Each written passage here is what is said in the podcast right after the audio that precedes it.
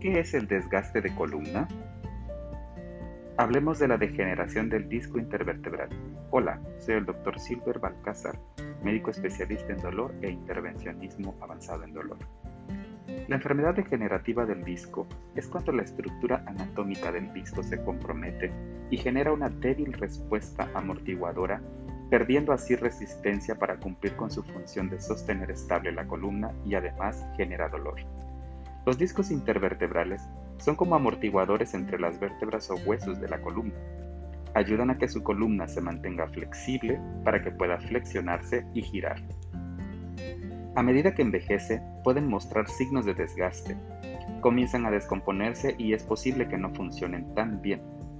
Casi todos los discos se rompen con el tiempo, pero no todos sienten dolor. Los discos espinales desgastados son la razón por la que duelen si esto es así, tiene una enfermedad degenerativa del disco. ¿Qué es lo que lo causa? Pongamos atención. Sus discos espinales están formados por un núcleo interno suave y una pared externa resistente. Los discos cambian de forma cuando pueden causar enfermedad degenerativa. Por ejemplo, el envejecimiento. Cuando nacemos, los discos de la columna están compuestos casi totalmente de agua. A medida que envejece, pierden agua y se adelgazan.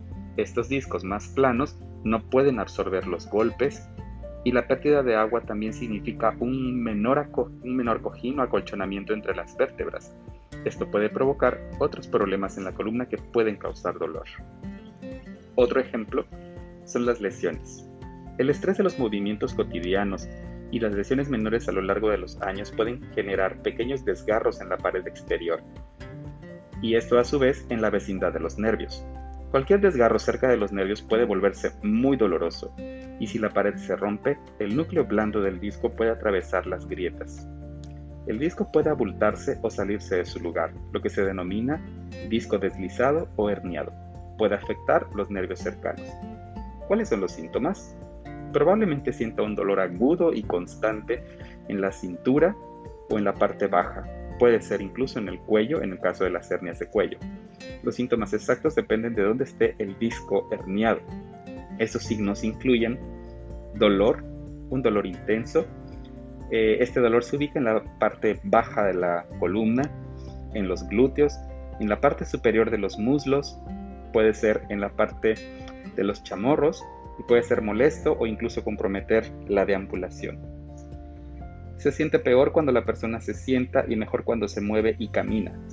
Puede sentirse muy mal cuando la persona se flexiona, levanta o gira.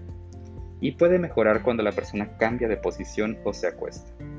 Los tratamientos para em, la degeneración discal son variados. Pueden ser farmacológicos, en su mayoría fármacos antiinflamatorios que inhiben las vías del dolor.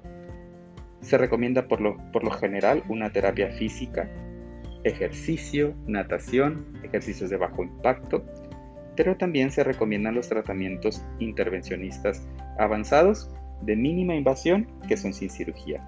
Este tipo de procedimientos consiste en el acceso directo de la columna para depositar en la cercanía del disco un medicamento con un efecto antiinflamatorio potente capaz de desinflamar el área cercana a los nervios.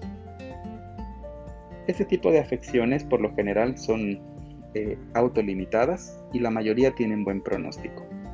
El buen pronóstico depende de un diagnóstico oportuno. El buen pronóstico también depende de un compromiso estable por parte del paciente y del médico para mejorar así la calidad de vida. Nos vemos en el próximo episodio de Dolor Lumbar.